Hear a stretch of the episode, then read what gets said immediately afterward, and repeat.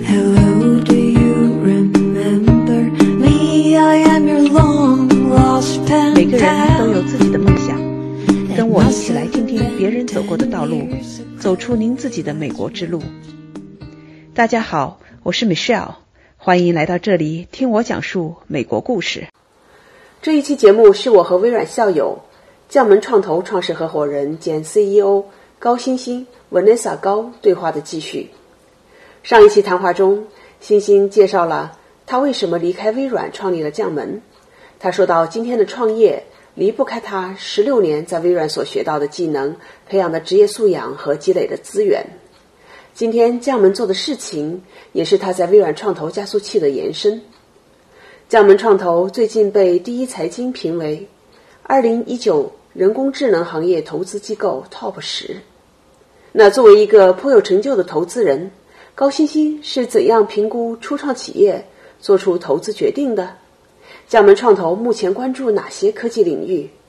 请跟我一起来听听高欣欣的投资原则。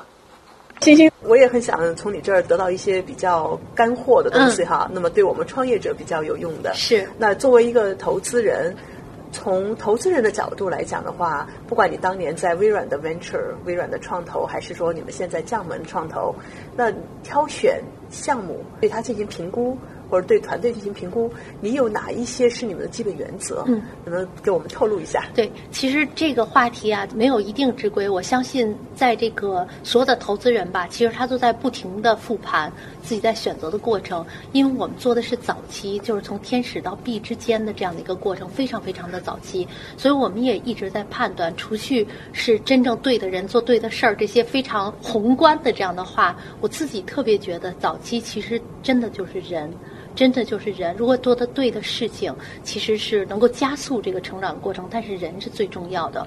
那其实中国是全世界创业最多的国家之一，所以如何在芸芸众生里边能够找到？大家可能也知道，就每一轮都死非常多的公司，这都不是叫做九死一生了，这绝对是绝对更高的比例。你在一轮一轮的活下去这样的一个过程，中国是一个高竞争的创业环境，尤其是这两年，其实竞争更加的惨。惨烈这样的一个过程，但是真正杀出来的都是真正的叫做绝世英雄。那如何在最早的时候认出他们呢？我自己是有三个特别重要的原则。嗯，第一个原则呢是有一个虚无的词叫足够大的野心。这个足够大的野心其实是有足够好的 vision。这样的一个过程，足够大的野心，大家一听野心，感觉是一个负面的，其实不是的，因为你要敢于去解决一个 critical 的大问题，呃，你可能是单点突破这件事儿，但是你应该有足够大的野心，这是一个好的创业者非常重要的一个能力。第二呢，你要有能够去为了达到这个野心，你能够聚人聚钱。定战略的这样的一个能力，我觉得在微软，我自己也是创业者这样的。很多的微软人都有这样的能力，你能不能去真正的把你的小伙伴儿跟你不同的人，但是更强的人聚集在一起？你能不能每一轮完成这样募资？这是一个这是市场选择的一个非常残酷的游戏。你能不能有一个战略，去从单点突破到达成你那个大野心的一个策略？这个都非常非常的考验团队。但这两个甚至不是最难的。我觉得第三点是区别了。那最好的创业者的一一个门槛儿，那是什么呢？是你知不知道到达的路径？嗯，这个是非常非常难的。有可能你有一个战略，你觉得要大概做什么或怎么样之类，但是每一步如何到达你的这个路径，区别了所有的创业者。你每一步是否打了对的战役，这个是特别特别难的。而同样的，我们作为这个新锐的一个创投机构，判断这件事儿也是特别特别难的。就是创业者老觉得，哎呀。我们是被选择的，其实不是的。创投行业也是被选择的，好的项目经常反选。你是否能被好的项目选上？你是否能被你的投资人选上？这也都是考验创投机构的。今年的创投机构非常的头部化，但是将门也是杀出来了。它核心本质呢，其实这个行业是一个叫做聪明人的行业，勤奋人的行业。所以聪明和勤奋都是本分和标配。那你如何更有特色？你如何业绩说话，成绩说话？你如何在更短的时间内证明自己，都是考验人的。这个也同样跟创业者是息息相关的。嗯，哇。好，是三点哈。那这三点，第一点的话，其实讲到的是 why，对吧？他为什么要去创业？是的，是的，很大的 ambitious 野心。那么你第二点讲到就是团队以及这个战略。嗯。那么第三点是 tactical 的事情，这个路径你怎么一步步走到那里去？是的。那你能不能拿一个你们？将门创投投资过的企业，当时你们是怎么去筛选出来的？根据你的这三条原则吧，能给我们一个活生生的例子吗？嗯，其实挺多的，而且我们还投了挺多的微软创业者。我举一个例子吧，就是有一家企业呢，叫做马龙科技。马龙科技呢，它其实是一个 AI 公司。大家都知道，今天中国的 AI 公司很多都是从人脸的这个视觉人脸开始做的。那它做的呢是有点不同，它做的是识别物体，识别物。物体其实是特别特别难的，尤其是识别柔性物体，因为你如何去判断它的材质，如何去识别的准，这是特别有门槛的。马龙科技的两个创始人呢，鼎龙和 Matt，其实都是来自于微软研究院。微软研究院的人才 太多了，对对。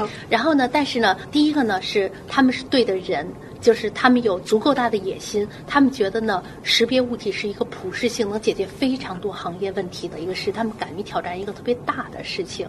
第二个呢是他们有一个团队，他们两个就是叫做这个其利断金。前两天我碰到麦麦特还说，我现在是这个在中国可能非常少的，一直在冲在第一线的这样的美国人，在中国创业，一起做起了这样的一家这个公司。一个是中国人，一个是美国人，是一个很适合微软的这样的一个例子，就是 cross border。Order 的一个过程，那他们有团队，而且他们的团队特别特别的呃稳定，几乎所有的创始员工到今天为止创业到今天为止，大家都一起创业。他们从北京开启，最后决定去深圳创业的时候，整个团队所有的人搬去深圳，是一个特别特别大团队的 commitment。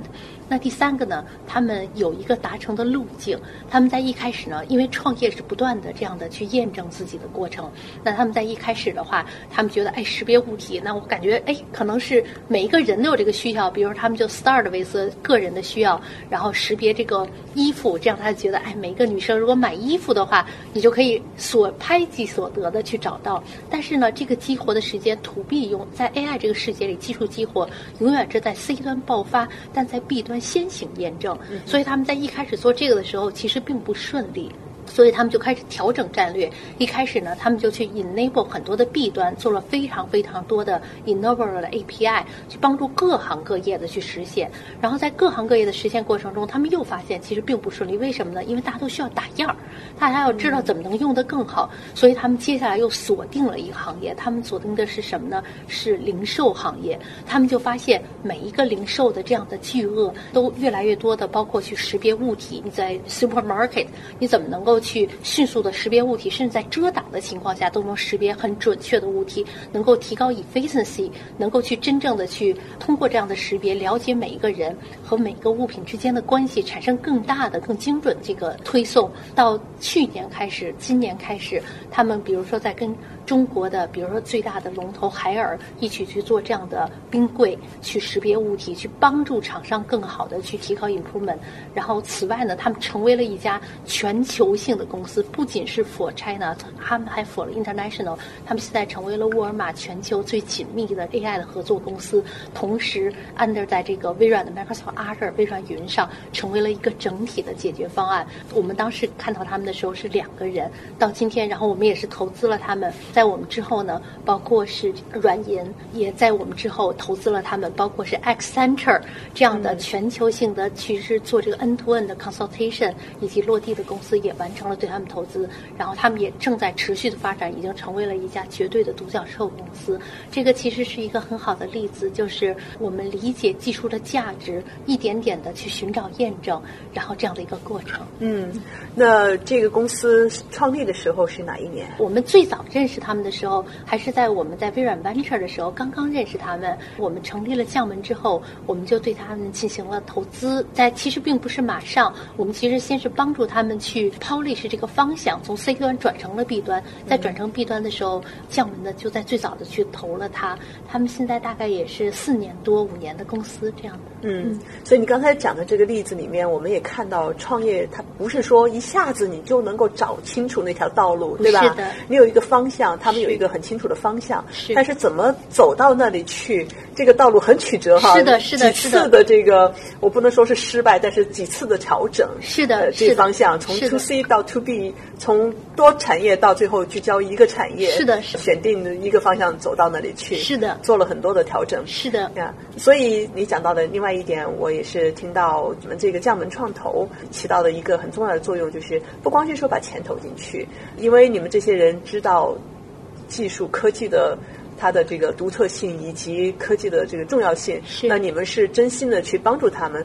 你们从它的方案角度，从它的这个战略角度，你们进行了一定的影响，嗯帮助他们把这条道路慢慢的探索清楚。嗯，我们其实，在跟这个创业者合作的这么多年，我们有一个核心原则，就是第一，我们觉得永远创业者懂得的比我们多。其实我们很难跟他去说什么是对的或什么错的。虽然你大家可以讨论，大家可以去验证，但我们从来不觉得我们能够 guide 他去。变成更好的，这是不可能的。但是我们有一个价值，我们能够帮助他验证如何一个创业者，其实在开始是特别难的，不管他之前有多么的辉煌，其实在任何的这个创业的初期都是手忙脚乱的。所以就要找到你的团队，你需要找到你的早期用户，我们叫做补强型的投资机构，在你缺人的时候，我们帮你去发掘好的人才；在你缺验证的时候，我们自己其实有一个非常精干的野级的团队去帮助你们。我们是长时间跟大企业合作在一起，而且不仅只是连接，我们是跟他们的创新在一线每天工作在一起的。这个时候，我们就会说，你的技术用在哪些点上，可能是最快的可以去验证，然后帮助我们的创业者更短的去做这样的一个验证过程。嗯嗯，哇哦，非常棒！这个和创业者是手牵着手、嗯一起往前走的。是的，是的，我觉得早期投资一定是这样的。他们就说说早期投资其实是最辛苦的嘛，就 from nowhere，然后开始，然后大家要去验证。而技术创新的创业最大的一个特色，其实它是最没有这种 certainty 的。对，就是其实风险非常大。风险非常大。我们最近其实还讨论过另外一个话题，就是大家交流的时候觉得很有趣，就是我们觉得人应该去做一些未知的事情。这个才是你最好的人生体验。如果你非常的笃定去做这件事情的话，当然这是很好的，但是往往那个并不是创新，它往往可能是一个把你的能力去真正的赋予别人的这样子，可能是一个赋能。但是呢，在这个创新的第一线的时候，你往往要面对的是一个非常非常你不 sure 的世界。嗯，最后能不能请你给大家总结一下，你们做了多少个项目，就投资了多少个项目？那你们觉得比较自豪的是一个什么样的情况呢？嗯，我们是叫两条线来选择投资。第一个呢，是我们选择我们在我们心目中，我们相信有四个技术维度，我们叫 M I N E Mine 这样的一个情况，是 Machine Intelligence 机器智能、I O T 物联网、Nature User Interface 自然的人机交互，以及这个 E 是 Enterprise。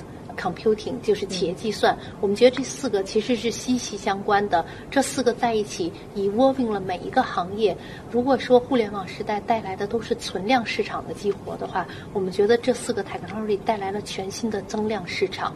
那他们在行业中的应用，所以今天的将门特别垂直，我们只投智能科技激活商业价值这一个维度。所以是要不然就是技术的普适性的这样的一个非常重要的突破，但这个很少，绝大多数的呢是技术赋予的行业的全新的这样的一个增长。那在这个普适性的这种技术上，比如说我们非常自豪的是，我们投了这个认知这个领域。如果大家都知道 AI，其实它有这个感知和认知两个这个维度。那认知的，在我们心目中最令人尊重的就是朱松纯老师。那朱松纯老师的他的 DMAI。我们是那个整个的这个认知的发展，那我们是他们最早的这个天使投资人，包括刚才说的这个马龙科技，其实他们是 AI 引物品的识别的这样的一个未来的潜在的。那此外呢，我们投了非常多的行业应用，比如说在交通未来的 smart 这个 transportation，我们的这个无人驾驶上，因为你要让车能够看到嘛，固态激光雷达的公司和赛科技，我们也是他们最早的投资人。今天呢，是中国第一个实现 robotaxi，实现了这样的无人驾驶的出租车的这个上路验证的，是在广州的文远智行，它也是在那个美国也有它的研发中心的 WeRide。我们也是他最早的一轮的投资人。那此外呢，比如说在 AI in healthcare，那做的我们在我们心目中最好的这样的 AI 在病理的迪英家，我们也是他的投资人。然后比如说在商业决策上，那我们投了杉树科技，杉树科技它是一个叫做实时决策的支持者。它的第一个客户是滴滴，第二个是京东，第三个是顺丰，嗯，然后都是非常重要的这种 critical 的去做实时决策，它的支持。那我们也是它最早的投资人，非常非常多。我们在不到三年的时间投了数十家这样的技术和赋能行业的这样的公司。二零二零年大家都说二零二零年是特别苦的一家，但是我们的将门其实也完成了逆势融资。我们将在明年开启呢，要达到每月都要投出几家这样的一个频次，去大力的去增加我们对于智能科技的一个支持。因为大家看到的是严冬，但是我们看到任何伟大的公司其实都是在严寒的中成长出来的。其实大家虽然觉得好像现在是不是钱少了呀，还是怎么样啊之类的，但是其实你会发现，如果你真正具有价值。你永远其实反倒是更好的获取了人才，然后更集中的获取了客户和你的这个支持，反倒是更加良性的一个竞争。所以明年我们会更加加大力度做这件事情。哇，期待听到更多的好消息！太谢谢了，太谢谢了，嗯。